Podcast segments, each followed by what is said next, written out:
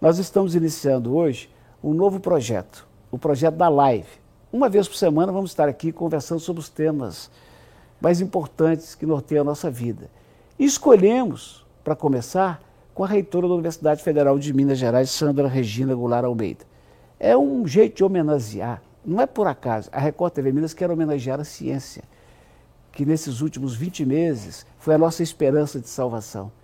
Por que não dizer de não termos o ato concreto de se dizimar a humanidade? Foi a ciência que funcionou. Seja bem-vinda, professora Sandra. Obrigada, Eduardo. Um prazer estar com você aqui nesse novo formato de entrevista. E graças aos professores, os especialistas, os cientistas, houve engajamento. A prefeitura topou ajudar, o governo de Minas, o governo federal, e aí vem aí o Centro Nacional de Vacinas. É, Para evitar, porque você não sabe que a, a, vaidade é parte da humanidade e o ciúme também, a inveja também. Já estão chiando horrores. O governo de Minas colocando dinheiro na UFMG, tinha que colocar Ezequiel Dias. Vamos combinar, eu já defendi, mas eu queria que a senhora confirmasse o centro de vacinas vai ser a cabeça, o cérebro. Mas a produção, a operação vai ser na FUNET, a Fundação Ezequiel Dias. Isso mesmo. Veja bem, a universidade faz o quê? Ela faz a pesquisa, faz a pesquisa, testa, faz os estudos e depois entrega para a produção, como aconteceu com a Universidade de Oxford né? É, e também com a AstraZeneca. A Universidade de Oxford fez a pesquisa, desenvolveu o produto e depois passou para a AstraZeneca, que produziu em larga escala. A universidade não é uma empresa, ela não vai, nem é um laboratório. Então, ela não pode produzir em larga escala. Então, nós contamos com a FUNED. E o governo de Minas está colocando, é, é, dando esse apoio para o Centro Nacional de Vacinas na UFMG, mas também está dando apoio para a FUNED. Então, isso nós conversamos é, com o governo, então a FUNED, que é uma, uma parceira importantíssima, não apenas da UFMG, mas de várias outras instituições, ela terá um papel muito importante em todo esse processo. Nós que estamos fora da universidade, que não acompanhamos os laboratórios, nós imaginamos o seguinte, que a força maior de investimento da universidade está na Espírita porque ela está na frente. Então, os outros vão falar, e eu, e eu. Bom, esse polo, indiretamente ou diretamente, vai garantir força para todas as outras iniciativas vacinais. Exatamente. Tanto é que esse, o CT Vacinas da UFMG já tem parcerias com várias outras universidades, assim como tem a Fiocruz também, como tem outras instituições. E o Centro Nacional de Vacinas será esse o objetivo. Vai ser um centro nacional, localizado no Parque Tecnológico de Belo Horizonte, justamente por essa posição estratégica, que vai unir a academia, as empresas e o poder público também. Então, nossa expectativa é que façamos parcerias com todas elas, inclusive com a Fiocruz Minas, que já é nossa parceira. Aliás, eu convido a você, viu, que nos prestigia aqui no YouTube, quando você estiver passando ali vier, por exemplo, da Pampulha para o anel rodoviário, que estiver passando no Engenho Nogueira, tem uma concessionária do lado de cima, tem o antigo prédio da Uzi Minas, olha para a esquerda, você vai ver vários prédios. Ali está o Centro de Excelência da Inteligência, chamada Tecnologia de Informação. Eu chamo assim. Os cabeças estão ali dentro dos pensantes. E vai ter lá. E é importante dizer que o CT de vacinas da UFMG vai tratar, no primeiro momento, da Covid, que é a pandemia, mas a ideia é produzir N vacinas lá para o futuro. Exatamente. Ela já faz, como eu já disse, ela já produz, já fez a produção da Leistec, já transferiu essa tecnologia para uma empresa mineira, né? ela já é distribuída e a nossa expectativa já há estudos em dengue, zika, chikungunya e várias outras doenças. E a UFMG é importante destacar que nós temos experiência não apenas nessa produção de vacina, como também na área de testagem. A Coronavac foi testada na UFMG, a Janssen foi testada na UFMG. Então, nós temos toda é, uma experiência que poderá contribuir para esse Sim. Centro Nacional de Vacinas. E o Brasil precisa desse centro. Eu contar uma coisinha aqui. Eu não entendo nada, tá? A reitora entendeu nada. É, tem um, pequenas empresas que a gente chama de startups, que são desenvolvidas, desenvolvidas em centro igual esse que tem lá em Engenho Nogueira, dentro do qual está inserido o CT de vacinas. E de lá já saíram grandes negócios, grandes negócios, que a gente nem sabe que foi às vezes desenvolvido no FMG. Mas pensa, por exemplo, num banco digital que está bombando hoje. Ele começou com uma pequena startup com a cabeça de dois jovens. Tem, outro dia eu falei na televisão de uma iniciativa que está levando um mini mercado aos condomínios. Três jovens de Belo Horizonte que se reuniram e falaram, vamos criar isso aqui. Então eles já foram, já foram comprados ou se associaram ao supermercado. Já estão ricos. E qual que é deles? Eles pegam o produto base daquele, né, um café, uma água, cada um de cada um, põe ali para quando a pessoa precisa, vai lá, pega, paga, sem câmera, sem vigia, sem caixa. Que é uma ideia brilhante. É, é, é, esse é o futuro de cidades como Belo Horizonte, que não tem indústria, sobretudo poluente, e que precisa de gerar emprego para os seus meninos do futuro, reitora? Correto. Aliás, já é. O Belo Horizonte já é um centro muito importante nessa área de inteligência artificial, na área de, de spin-offs, várias outras empresas. Para você ter ideia, não sei se você sabe, mas é, o único centro da América Latina da Google de pesquisa se encontra em Belo Horizonte. Por quê? Porque eles compraram uma, justamente uma empresa de dentro da UFBG, que foi justamente construída nesse sentido comprar e hoje nós temos aqui em Belo Horizonte um centro de pesquisa da Google. É o único na América Latina tá saindo da UFMG. Esse eu não sabia. É. Alô, Google! Tem algo em vocês que me agrada muito, que é agora de trabalhar de qualquer jeito. Hoje eu estou de sapato aqui, vai ficar bonito, mas eu não vejo trabalho tendo e tal. Se quiser, eu estou disponível, Google. Aí o brasileiro mais rico, de acordo com a nova pesquisa da Forbes, é um sócio do Facebook, é o futuro. Reitor, eu fiquei muito feliz de ver a prefeitura ajudando, o governo de Minas ajudando o FMG, e isso me faz pensar em algo que eu sempre trato com todos os reitores da Universidade Federal de Minas. Última conversa nossa no rádio, eu falei, reitora, fala lá com o conselho universitário que eu, como bom amante dessa cidade, desse estado, quero mais e mais a extensão do UFMG. Eu lembro aqui o projeto Maneuzão. Você não ouve falar do projeto Maneuzão, que cuida dos rios, que cuida do meio ambiente? o FMG. Um outro que está mais escondido, que a AIDS deu um tempo para a pandemia, Projeto Horizontes, professor de seu Greco, o FMG. Mas, eh, reitor, eu acho pouco, sinceramente. Eu acho que o FMG era tão, tem tantos talentos que ela devia estar mais presente. Só já falou comigo que está tá disponível para prefeitos, vereadores, todo mundo que quiser fazer novas parcerias para o FMG estar mais presente na vida da gente, no dia a dia. Ou às vezes está, mas a gente não vê. Exatamente, eu acho que é mais isso. Ela está e às vezes as pessoas não veem. Por exemplo, nós temos um internato rural na UFMG que atende várias cidades de Minas. É na área de medicina, de odontologia, de enfermagem, de nutrição. Tem várias. Hospital das Clínicas. Ligado ao Hospital das Clínicas, a Faculdade de Medicina, a Faculdade de Enfermagem, Odontologia, Nutrição. Nós vamos, levamos os nossos estudantes para o interior das cidades de Minas e tem dado um resultado muito interessante. O prefeito outro dia me disse, sabe, reitor, agora eles querem ficar, eles vêm, estudantes vêm de medicina, vêm, gostam da cidade e acabam ficando aqui. Isso é apenas um exemplo. Eu dei o exemplo também de Mariana, como nós atuamos em Mariana. Nós temos um trabalho muito grande também em Brumadinho. Então, nós temos inúmeras atividades é, de atendimento à sociedade. Isso, é uma, uma, isso está no cerne da nossa instituição. Nós fazemos justamente o que a sociedade demanda de nós. Atendemos as populações mais vulneráveis. Isso tem sido é, um papel muito importante da nossa. Temos vários projetos, projeto Polos de Cidadania, não sei se você conhece, Sim. ligado à Faculdade de Direito também. Então, são muitas as atividades. Às vezes as pessoas, como você diz, não sabem que são Sim. da UFMG, mas de fato são. É Rei, importante. Reitor, já que chegamos aos estudantes, vamos falar de volta de aulas presenciais, prevista para outubro. Ontem o secretário de Saúde da capital, Jackson Machado, disse que já há clima para todo o retorno de toda a educação. A senhora já imagina se haverá o retorno de todos os alunos no primeiro momento? É muito difícil dizer isso, porque nós ainda temos uma pandemia que está aí, é, que não está totalmente controlada. Nós temos aí a variante Delta que se aproxima, mas nós já começamos a voltar desde o ano passado. 11 cursos da UFMG já começaram a retornar, retornar com a aprovação da prefeitura. Nós solicitamos, eles é, permitiram que nós retornássemos. Então, os cursos da área da saúde, a parte de estágio, de atendimento, as aulas, aulas práticas, já voltaram. Então, 11 cursos já voltaram, 12 devem voltar agora. E nós agora terminamos o primeiro semestre em outubro. A gente vai começar o nosso segundo semestre de 2021 e nós vamos retomar aos poucos com algumas atividades, somente aquelas atividades práticas que são essenciais para os estudantes que não podem realizar de forma remota.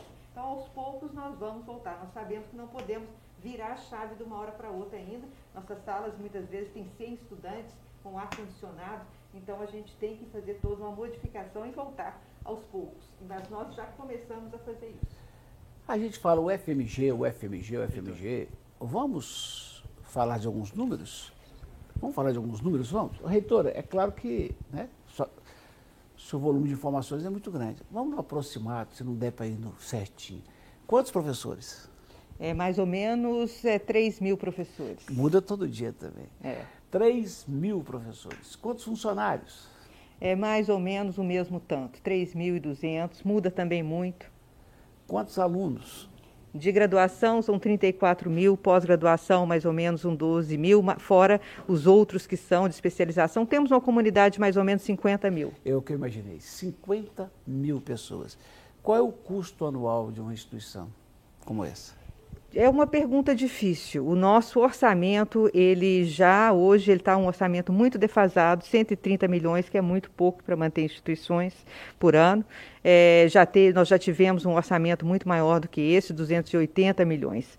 É, e claro, isso depende, nós temos vários tipos de financiamento. Tem o que vem diretamente do governo federal, mas nós temos também o que captamos por meio de pesquisas, através do Ministério de Ciência e Tecnologia, de outros ministérios, agora, outras agora, fontes, e também os recursos próprios da é, UFMG. Agora mesmo está conseguindo 30 milhões com a Prefeitura de Belo Horizonte em parcela, certo? Exatamente, para, para um projeto específico, Sim. que é, é a, a vacina vacina Spintec, e correto. esses recursos próprios da UFMG, de onde que eles vêm? Eles vêm de várias parcerias, vêm as parcerias que nós temos. Esse, por exemplo, entraria por isso, recurso próprio da UFMG, com parcerias com o Estado, com os municípios, com outros ministérios e também com parcerias com empresas, que a UFMG também desenvolve muitos produtos com outras empresas. O nosso problema é que nós temos o orçamento que ele é limitado. O orçamento não nos deixa captar o tanto que nós gostaríamos nesse sentido. É sabido isso veio de governos petistas, na época do Temer também teve um arroz, nesse governo, ao que eu saiba, não melhorou. É, de 20 anos para cá, a senhora me corrija se estiver errado, o orçamento tem só caído. Só caído. E hoje a senhora está mais ou menos que nem aquele cara que paga as contas, paga o aluguel, paga a comida, toma uma cachaça para esquecer os problemas e vence o mês. Mas quando ele recebe no dia 5 de outubro, ele paga as contas de setembro e assim vai. A UFMG está desse jeito. Ela não pode sonhar com passos com novos projetos, com novas pesquisas. Exatamente, essa é uma grande preocupação. É, o, que, o que nós temos feito, é, no entanto, é mantido as contas. A UFMG não tem déficit, isso para nós é muito importante, porque senão você rola déficit de um ano para outro. Isso a gente tem conseguido é, manter. Mas é como você disse, a gente não tem como planejar, não tem como avançar muitas vezes ou fazer projetos mais arrojados. Né? E é importante dizer, Eduardo, eu gosto muito de lembrar, que a UFMG hoje, diferentemente de 10 anos atrás, atrás, ela está maior, nós saímos mais ou menos de 30 mil estudantes para 50 mil estudantes. Estamos maiores, os nossos campi estão maiores. Se você for agora, quem visitou a UFMG há 20 anos atrás, 15 anos, vai ficar muito surpreso, nós temos mais prédios é, e nós estamos melhores. Nós, nós, somos melhores, nós somos a quinta melhor universidade federal, é, a quinta melhor universidade é, é, no, na América Latina, a, a melhor federal, a terceira melhor do país. Quer dizer, nós somos melhores maiores e mais inclusivos, porque 50% dos nossos estudantes Sim. vêm de famílias é, é, é, mais vulneráveis e famílias que precisam de apoio. Quer dizer, a conta não fecha. Como que o seu orçamento está de volta ao valor de 10 anos atrás? Então, isso é uma dificuldade muito grande. A gente tem procurado conversar com os parlamentares, é, sensibilizar para essa situação, porque nós temos um papel muito importante, não só no Brasil, mas também na nossa cidade, para o nosso Estado. Reitora, cada um de nós é cada um. Né? Aliás, eu costumo dizer que esse foi o melhor presente que Deus nos deu. Nós somos únicos. E aí eu não vou pedir para um reitor que é um sujeito mais uh, bom na didática, bom na sala de aula, bom na administração, mas não é expansivo, que ele fica dando entrevista todo dia. Agora, lembro-me, e aliás estou mandando um abraço para o professor Ronaldo Pena, com saudade dele, lembro-me dele e de outros, e veja a sua atuação, acompanhe de longe o tempo todo, falei assim, a universidade precisa disso, reitor, de estar mais presente, de visitar o prefeito, falar com a Assembleia, dar entrevista na Record, para que as pessoas conheçam melhor e valorizem mais a universidade? Com certeza, e eu faço disso a minha missão, Eduardo. Sempre que me convidar, estarei aqui. Será um prazer. É, tenho uma interlocução muito boa com o prefeito, é, o governo de Minas também, porque nós somos justamente esse patrimônio que não é só do Estado. Somos federal, mas estamos localizadas em Belo Horizonte em Minas Gerais. Então, esse é o nosso papel, estar próximos aos deputados também, a, a Assembleia Legislativa, sempre estou presente no Congresso Nacional, com os nossos senadores, isso faz parte da missão da nossa universidade, que é interagir e fazer essa sinergia entre a academia, o poder público e a sociedade civil. Essa sua fala já isenta de lado, de racha que esse país está vivendo, infelizmente, há alguns anos. Né? É isso que está faltando é a gente falar com todos os interlocutores, a gente ir aonde a solução está, parar com briguinhas, com detalhezinhos, com coisas menores que podem estar, na minha opinião, estão, não sei se da, da opinião da senhora, está atrapalhando o Brasil. Nós precisamos de brigar menos, trabalhar mais? Com certeza, nós precisamos criar sinergia é, para o bem do nosso país e também para que possamos cumprir é, essa missão de uma sociedade, construir uma sociedade com mais desenvolvimento, com menos desigualdade. E a UFMG ela tem a capacidade de fazer isso como uma instituição de ensino e tem que dialogar com todos e com todas, com a sociedade civil, com todos os, os deputados, com todos os parlamentares, porque nós temos que atender às demandas que são da nossa sociedade, que são muitas. Como eu disse, eu gosto de dizer muito. As pessoas às vezes pensam, Eduardo, na UFMG como um lugar onde você consegue uma profissão. Né? As pessoas fazem isso, né? estudam, conseguem uma profissão, mas nós somos muito mais do que isso. Nós fazemos pesquisas de ponta que são, que é, são importantíssimas para o Brasil. 95% da pesquisa no país é feita pelas universidades públicas. Isso é um dado importantíssimo. Né? E fazemos, como você lembrou muito bem, uma extensão que é essencial para a nossa cidade, nosso estado e nosso país. Então nós temos que dialogar com todos e com todas, ouvir, conversar e juntos fazer essa sinergia que é a academia, é, o poder público, a sociedade civil em prol da nossa sociedade. Quando a senhora fala assim, de pesquisa, eu fico imaginando, meus queridos, a gente precisa ter sempre em mente a diferença entre gasto e investimento. É. Eu fico imaginando se o Brasil investisse um pouquinho mais em ciência, em pesquisa, e tivesse saído na frente com a produção dessa vacina. Condições nós tínhamos, tanto é que estão produzindo, mas se ela tivesse ficado pronta dois anos atrás, o quanto o país teria economizado de dinheiro. É verdade. É importante lembrar também, Eduardo, que ciência não se faz de um dia para o outro. Sim se faz com investimento que sejam contínuos. Né? Então, nós temos que começar lá atrás e continuar. Quando nós paramos uma pesquisa por falta de recursos, e às vezes isso acontece, não é só depois começar do, do a gente tem que começar do zero. Então, isso é que a gente tem dito sempre: investimento em ciência ele tem que ser sustentado, sustentável e contínuo. E isso é que dá, é que leva o país ao desenvolvimento. Nós fazemos a pesquisa, entregamos na mão das empresas para que elas possam produzir conhecimento e melhorar a vida das pessoas, porque ciência nós aprendemos nessa pandemia melhora a vida das pessoas, por meio de vacinas, por meio de medicamentos, por meio de projetos que é, estão aí para justamente melhorar a vida das pessoas, tornar o nosso país também mais sustentável. E isso, chegou para ficar, Eduardo. Nós não temos, isso é todos os países do mundo, não tem como termos desenvolvimento econômico, desenvolvimento social, sem investir em ciência. Não há como. E há um outro efeito colateral da falta de investimento, que os cérebros, os grandes cabeças, aquelas pessoas jovens, de 20 anos, de 25 anos, que poderiam brilhar aqui, acabam brilhando lá fora, porque desanima e vão embora. Essa é uma enorme preocupação, Eduardo. Isso já está acontecendo. Esse momento de crise, uma área que está muito aquecida, que é a área de tecnologia da informação e que, é, que Belo Horizonte é muito forte. Nós estamos montando agora é, um centro de inteligência artificial na área de saúde, justamente porque o FMG é forte nisso. Mas nós estamos, estamos perdendo muito dos nossos pesquisadores que têm ido para o exterior. Nessa área, então, tem uma área que é extremamente é, promissora e nós estamos perdendo por falta de possibilidade de desenvolvimento aqui no país. Nós precisamos reverter isso. Nós estávamos no topo da, no topo da escala educacional, com cientistas, agora vamos lá embaixo. Ontem eu falei aqui na televisão, hoje é dia mundial da alfabetização, e pensei, é de dar vergonha saber que em 2021, se a gente procurar, não precisa nem de lupa, se a gente procurar, ainda acha muita gente por esse Brasilzão que não sabe escrever o próprio nome, é de dar vergonha. Com certeza. Com certeza. A gente tem que, quando a gente fala em educação, Eduardo, a, a, nós precisamos, a nossa sociedade precisa de educação em todos os níveis. No nível básico, no nível intermediário, no, no nível superior e no nível técnico. A solução para um país melhor está na educação. Investimento em ciência, em educação são essenciais. Tudo isso, o que acontece depois, é consequência disso melhoria na saúde, melhoria é, é, na economia, tudo isso depende muito de educação e também de ciência. Se uma pessoa não for educada, como é que ela vai saber que ela não pode matar passarinho? Chutar cachorro? Jogar esgoto no meio da rua? Lavar jogar... as mãos antes das refeições? Lavar as mãos. Educação. Respeitar os idosos dentro do ônibus. É, reitora, uma mãe está nos assistindo agora.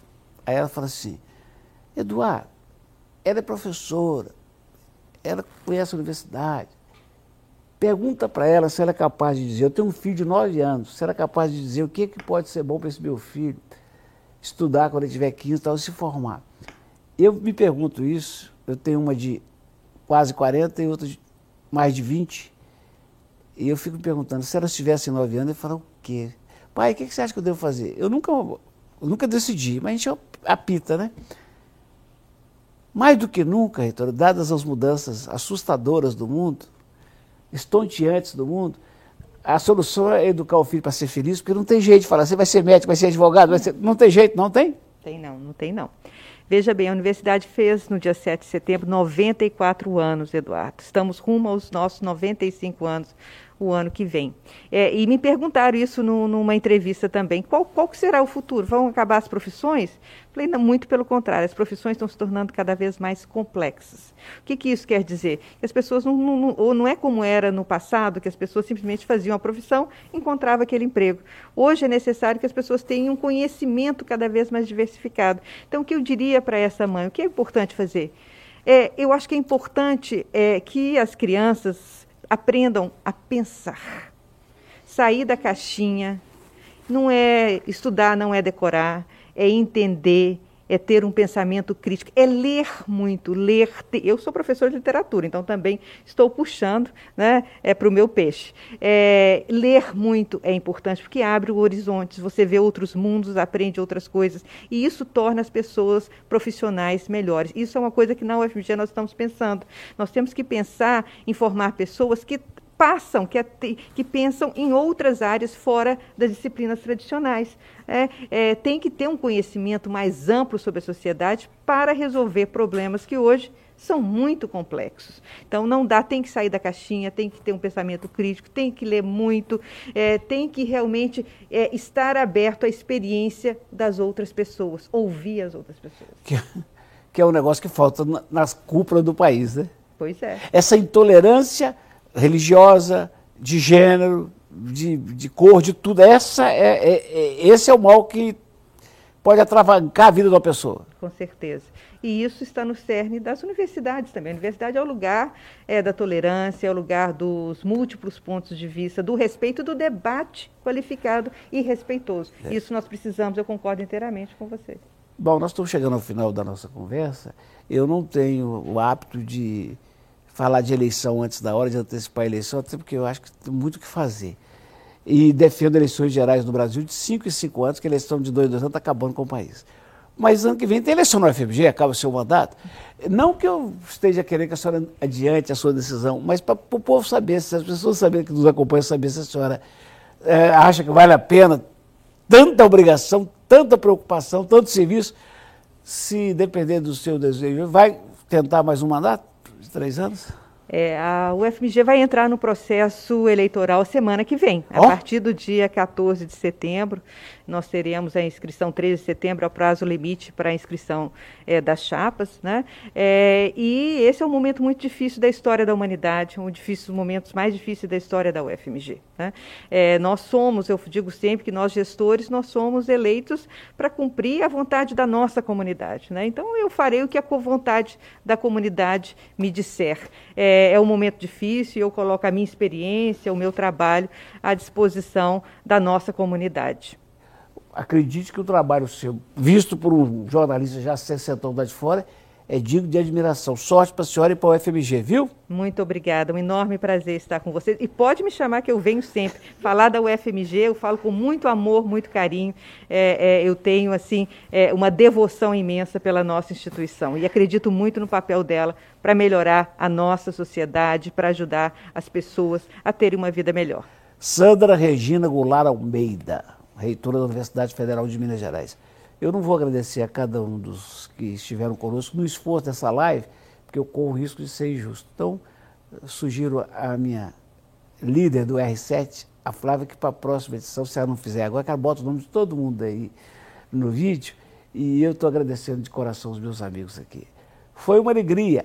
Amanhã, seis e meia da manhã, eu volto na telinha com o Ingenuar. Mas hoje ainda tem Tramonte, André, Elvis, todo mundo. E Gênesis também. Tchau, gente boa!